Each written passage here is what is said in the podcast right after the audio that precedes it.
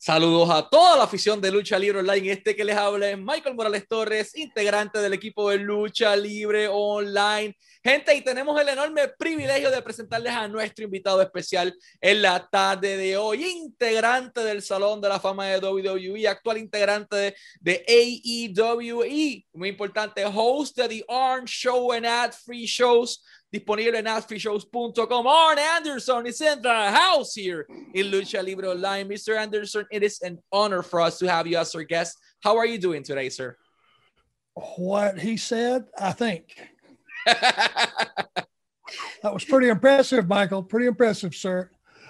Uh, I'm Thank doing you. great, man. Thanks for having me. You're, you're emanating from a beautiful place, huh?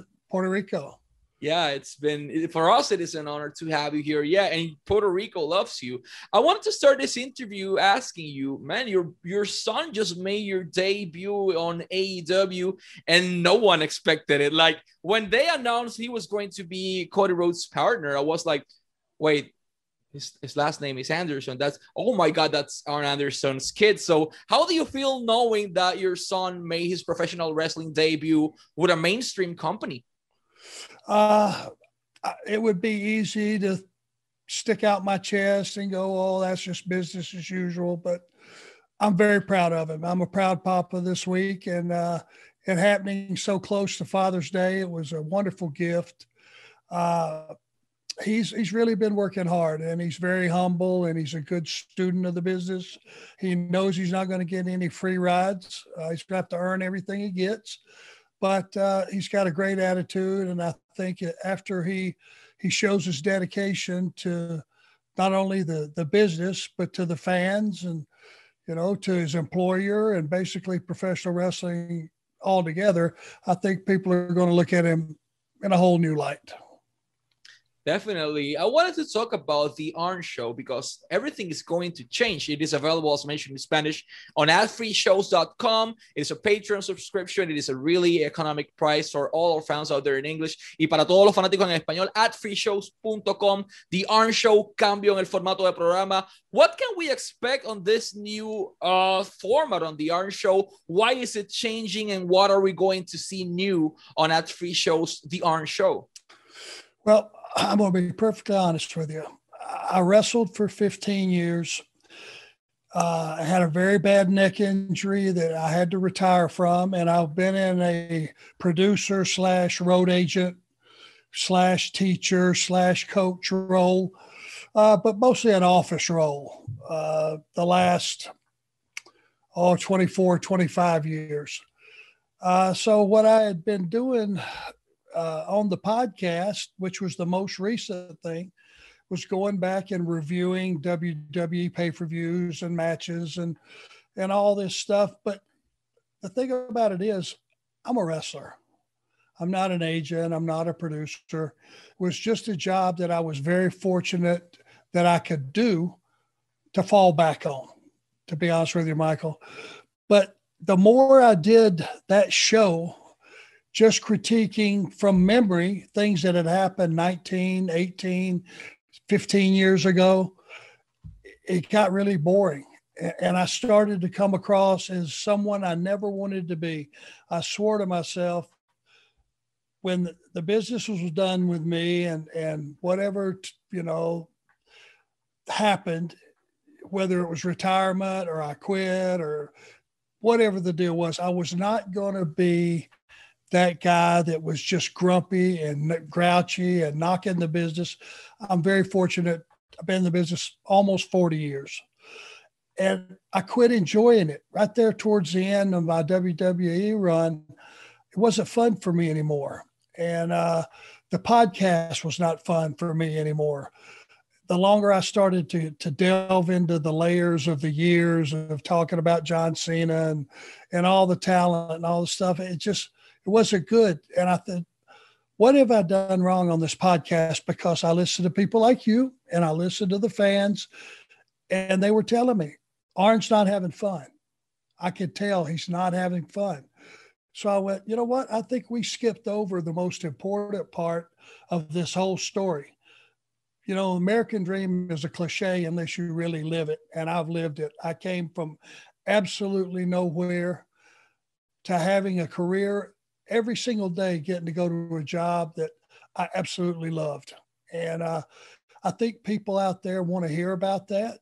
A lot of people have lived some of the horror stories that I've lived, you know, uh, abuse, lack of parents, lack of, you know, money, growing up very, very poor. And, you know, I just wanted to go back and revisit that and let people know that, hey, it's not where you start, it's where you end up.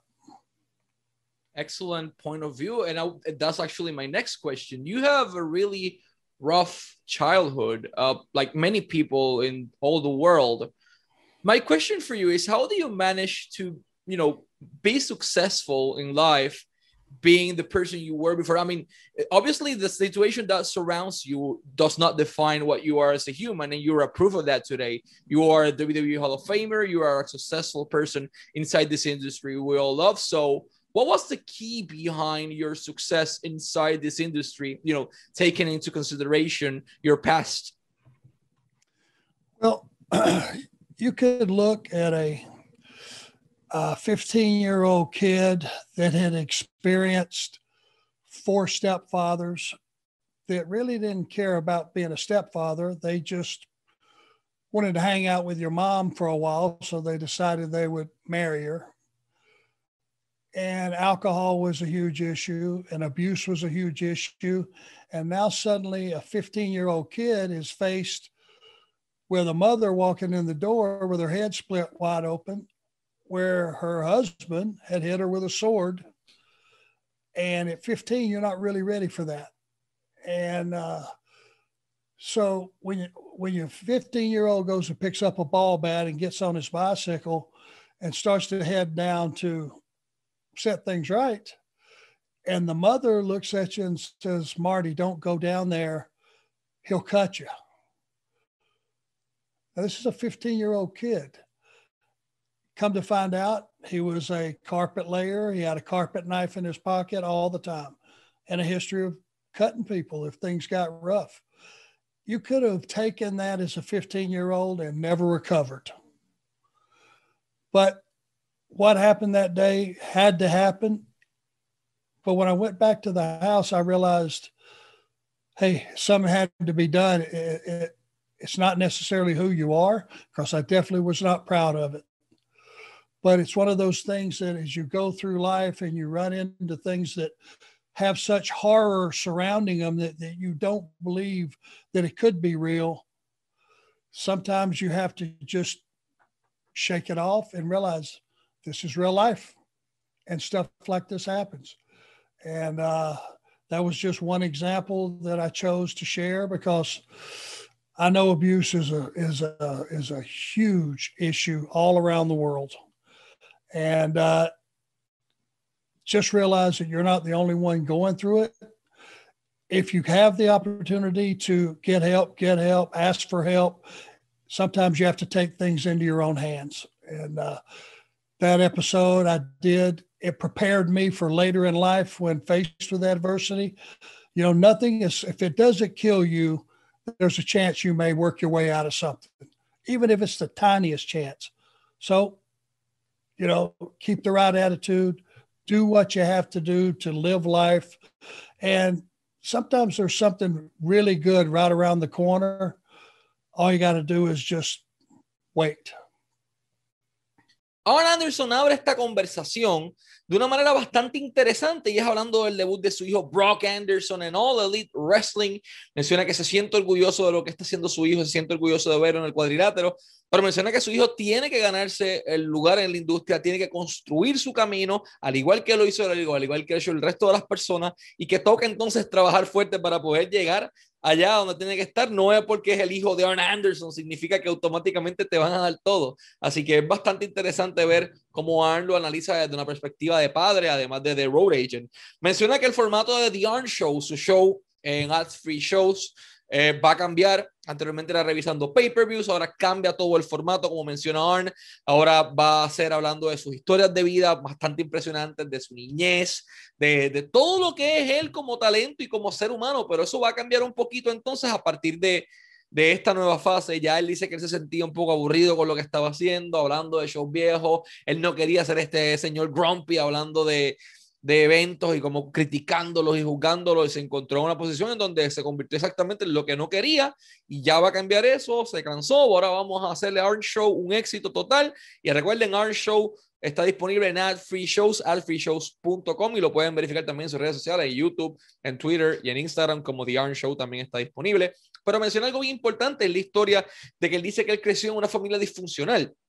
Eh, de padres abusivos, de donde había problemas de alcohol, en donde había agresión y la violencia era la ley del día. Y él menciona un episodio bastante interesante o traumático. Él dice que en un punto ya él tenía hasta cuatro padrastros antes de los 15 años, pero cuando tenía 15 años y ninguno quería estar realmente casado con la mamá, solamente quería estar con la mamá y ya, a los 15 años el esposo de su mamá o la pareja de su mamá, eh, con una espada, ¿sí? Una espada, eh, le abrió la mano a la madre de Arnie. Arnie se encuentra con la escena de que su madre tiene la mano abierta eh, en la puerta de su casa sangrando y de repente Arnie se, se encuentra a los 15 años eh, peleando en las calles con un cuchillo en el bolsillo, en donde cada vez que tenía un problema le daba un corte a alguien. Y realmente es por la situación difícil que él vivió en su vida, una historia sumamente fuerte y él exhorta a todo el mundo, dice, no están solos, hay personas pasando por esto al igual que yo la pasé, eh, tienen que buscar ayuda, tienen que salir de esto y exhorta a todos, a las personas que estén en alguna relación de violencia o que vean violencia dentro de su casa, a que hagan algo al respecto eh, y, reporten la situación. Great story uh, and inspiring words, man. It's, that's a story I've never heard before and I'm kind of shocked because many people live that in, in their life and let's get back a little bit into you know the wrestling industry. You having that rough pass in your life and you had the opportunity to put yourself in the correct pathway and enter inside the wrestling industry. You wrestle all around the world but as mentioned in the beginning of this interview you wrestle in puerto rico a really rough place to wrestle and a really rough place to be in. Uh, how was your experience? You know the beach everything was pretty the sun and everything but the fans here were really, really hardcore. They were difficult. How was your experience as a wrestler and as a human uh, working in Puerto Rico? Uh, frightening.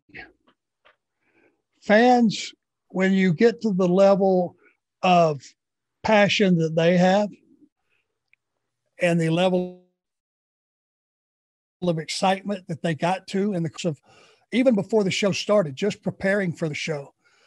Dangerous people out there.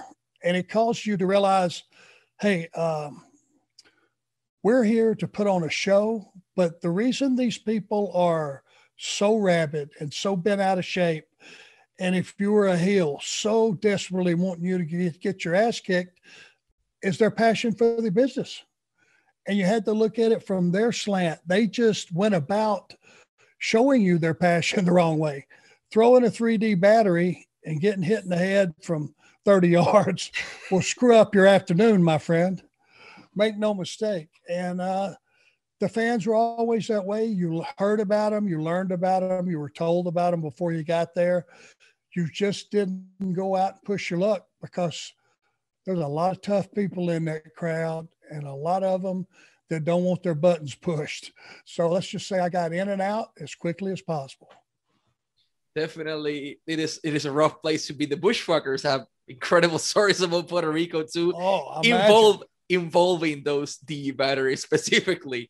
Uh, but I wanted to ask, you managed to do so many things in your career. One of them was being part of what, in my opinion, is the best stable of all times, and I'm talking about the Four Horsemen who came up with the idea of creating this group and managed to put four of the best technical wrestlers and an incredible manager in one same place? this is going to sound like a uh, Mary Poppins, uh, you know, Fantasyland type story, but this is the God's truth. In the days of uh, Jim Crockett Promotions, you had three minutes and 30 seconds for a segment to do promos. Now, Tully had a match. Ole and I had a match. Ric Flair had a match. JJ was managing, and it just so happened on this particular uh, market spec promo, we all had to get in there at one time.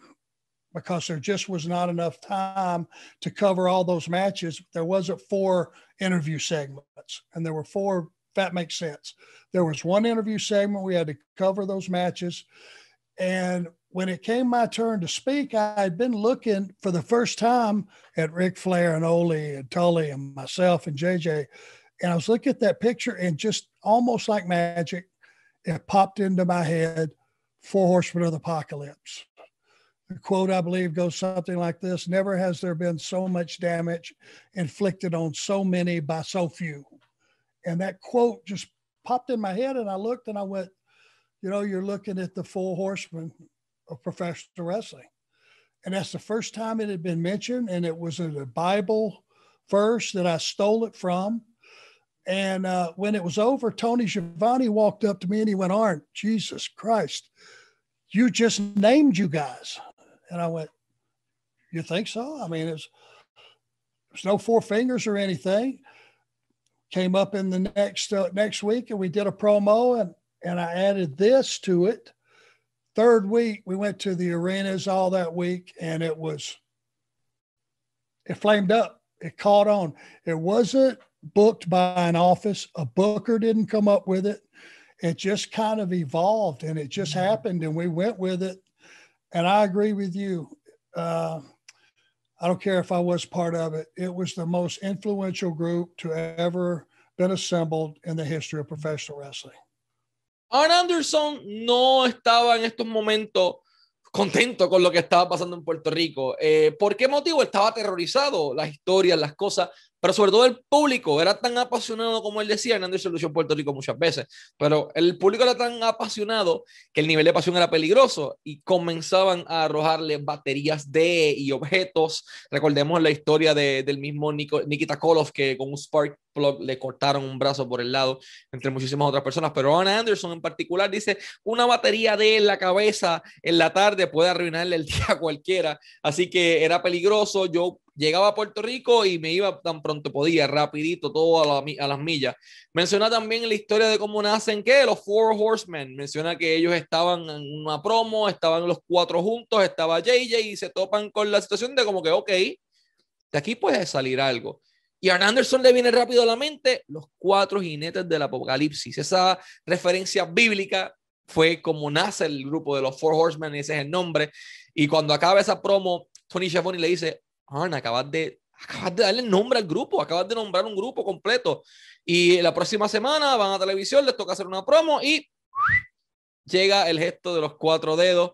Y de esa manera, poco a poco, todo va encajando hasta Carl Anderson. Eh, eh, es parte y crean lo que él mismo y dijo y cito, es el grupo más influyente en la historia de la industria de la lucha libre, los Four Horsemen. Completely agree with that, sir. I wanted to ask you about Tully. Tully's been in your life more than many family members, both of you have at this moment.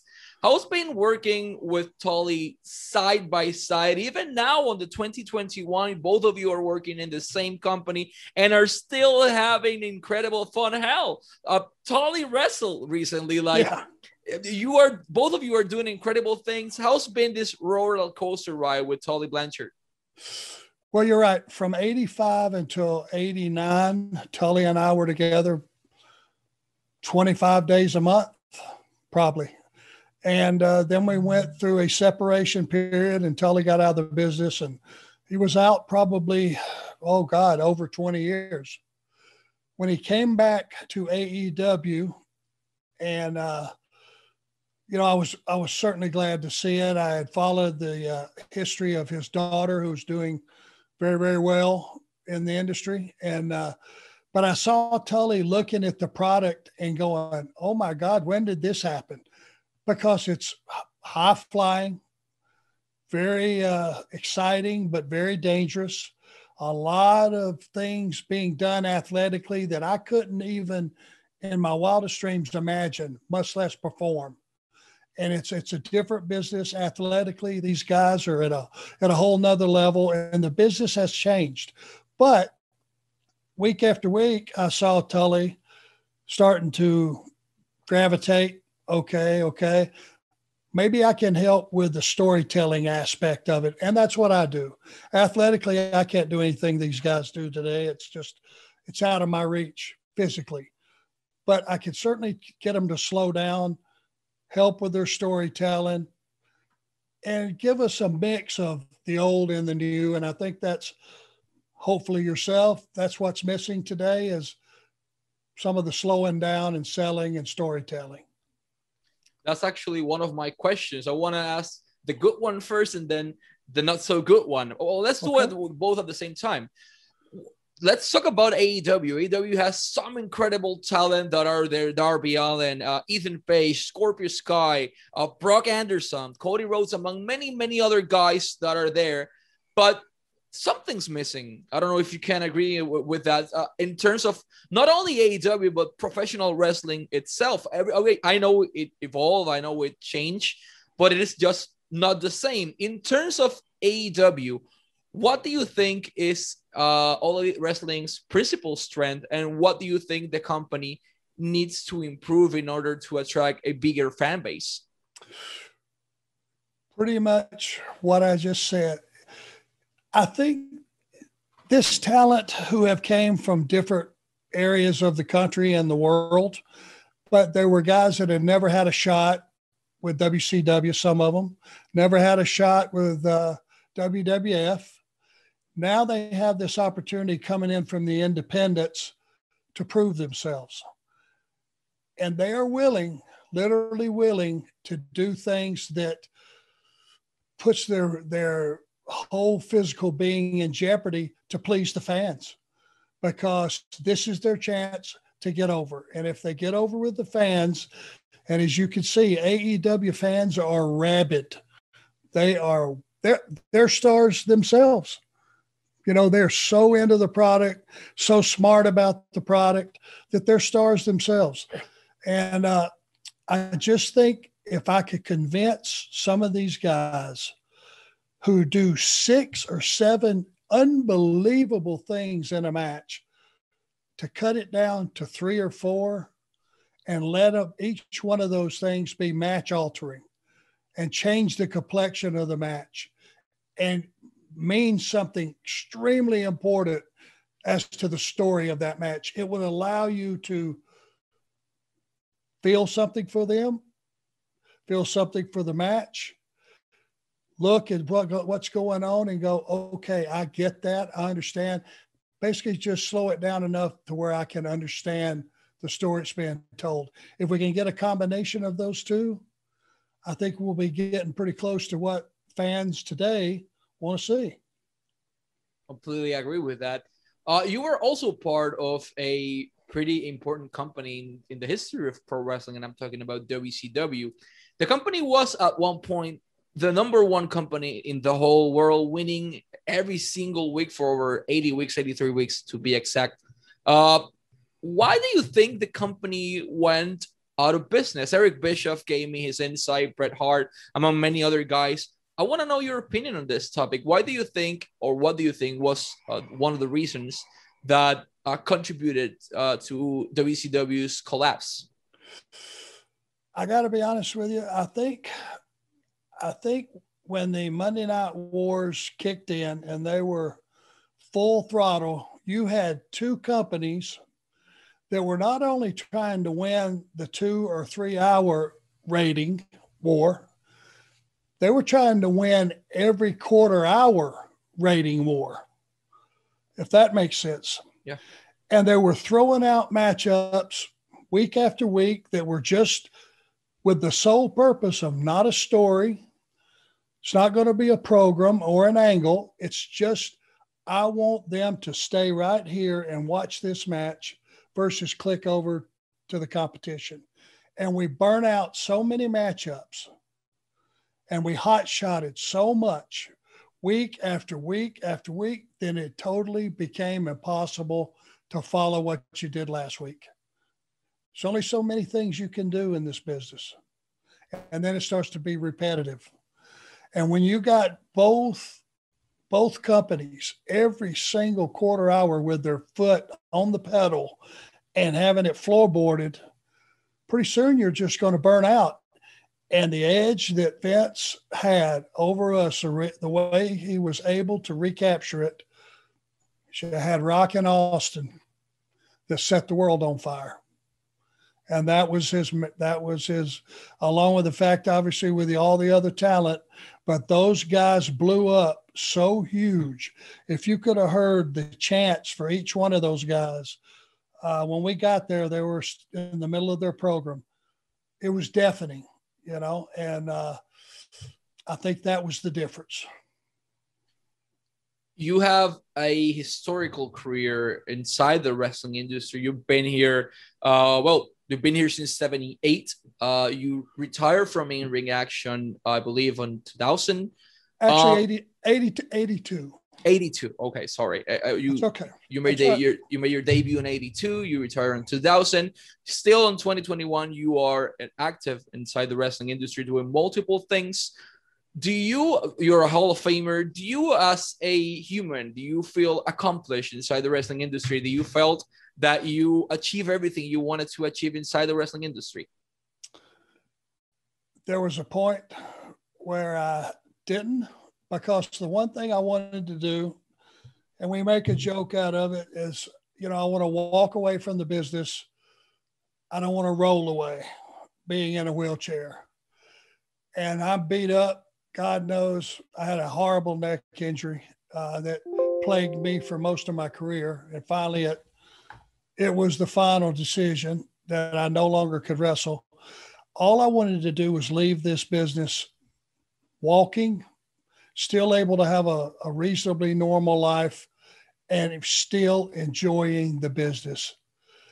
And that's what I have now. Tony Khan, I can't you know, I know he gets sick of me putting him over on every uh, promo of, that I do, but he has been so good for the industry because it has caused every other company to flame back up. There's an interest in every wrestling product that's out there because of him.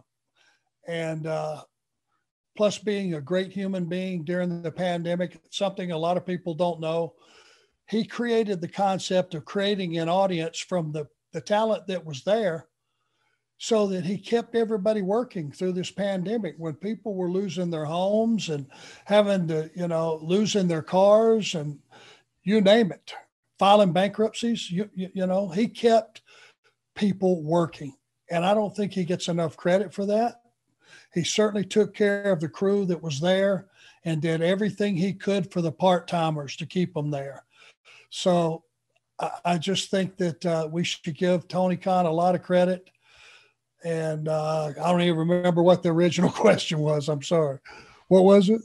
Do you feel that you accomplished everything you okay, yeah. to do? Yeah, because you know what? Every time I see him, he comes up, shakes my hand. He's got that gleam in his eye, and he says, "It's going to be a, a great night tonight." And you know what?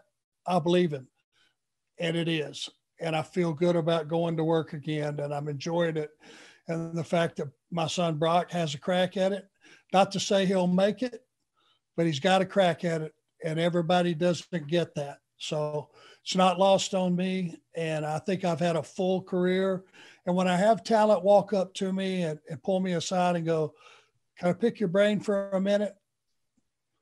Whether or not I have the answer for them or not, it's, it's, uh, it makes me feel good that they would even care what my opinion was. So I'm living a good life, my friend. Can't, couldn't be any happier.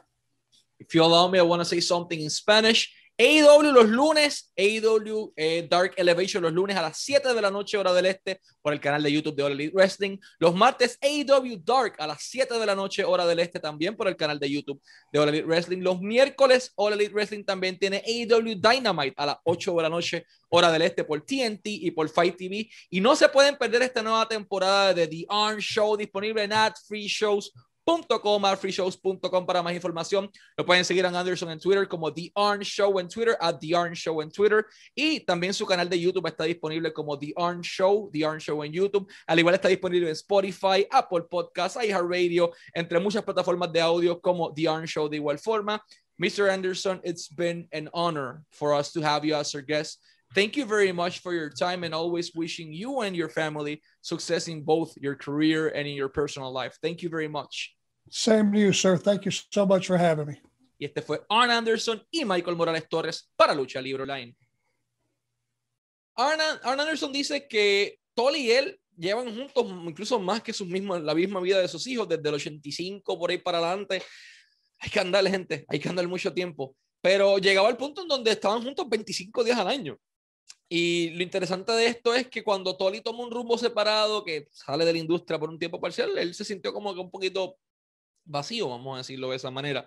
Eh, pero cuando ambos se encuentran en AEW y descubren que el negocio había evolucionado tanto, el mismo Tolly y el mismo Arn se quedan como, wow, esto es mucho más atlético que lo que nosotros hacíamos, esto cambió todo, es tan distinto. Se toman con la industria la, sorpresa de que la industria ha cambiado y o sea, requiere más esfuerzo físico en general.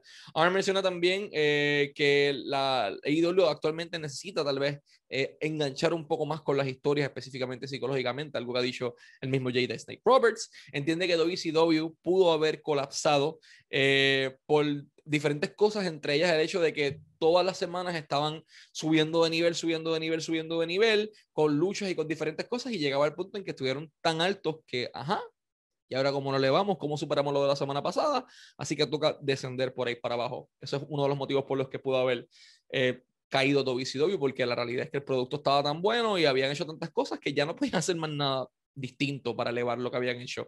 Dice que también llegó al punto en donde no se sentía realizado en la industria. Obviamente su carrera le fue arrebatada por una lesión. Él dice, yo, quiero, eh, yo quería irme de esta industria eh, de pie, caminando, en una silla de ruedas, no gateando, y eso es lo que gracias a Dios pudo hacer. Dice que tuvo una lesión que arruinó su carrera, y es obvio, eh, y que le agradece a Tony Khan, porque Tony Khan, además de ser tremendo ser humano, es una persona que elevó el juego y elevó la industria para todo el mundo, puso la vara más alta y puso a todo el mundo a competir entre ellos, o sea, que elevó y puso ese fuego, revivió ese fuego en muchas personas. dice que ha sido demasiado bueno para la industria porque Tony creó ese concepto de tener luchadores en el público para que nadie, en medio de una pandemia, cuando había gente perdiendo casas, perdiendo carros, perdiéndolo todo, Tony Khan seguía empleando a su gente y no los dejaba, no dejó a nadie en libertad y los puso a trabajar hasta de público. Tony creó ese concepto eh, para que nadie perdiera su trabajo y él está eternamente agradecido y que sí, que mirándose atrás en retrospectiva su carrera, sí, una lesión tal vez le arruinó lo que pudo haber sido, pero se siente, se siente feliz con lo que es, pudo salir saludable, pudo salir leso, pudo salir bien y gracias a Dios está aquí con nosotros. Eternamente agradecido al, a Derek por la oportunidad de Ad Free Shows, eh, al equipo de Ad Free Shows, al equipo de All Elite Wrestling por haber tenido al integrante del Salón de la Fama, Arn Anderson, parte de los Four Horsemen, eh, una leyenda de la industria de la lucha libre, como mencioné durante la entrevista, pueden verlo en Ad Free Shows .com, at freeshows.com está el programa The Arn Show disponible todas las semanas, cambia el formato ahora, así que hay que prestarle atención a estas historias de vida bastante interesantes que experimentó el mismo Arn Anderson. Como mencioné, All Elite Wrestling los lunes, AEW Dark Elevation, 7 de la noche por el canal de YouTube de AEW, martes AEW Dark, 7 de la noche, el canal de YouTube de AEW y AEW Dynamite los miércoles a las 8 de la noche, hora del este, por TNT y por Fight TV eternamente agradecido con todos ustedes también por estar en sintonía de Lucha Libre Online, la marca número uno de Pro Wrestling y Combat Sports en español.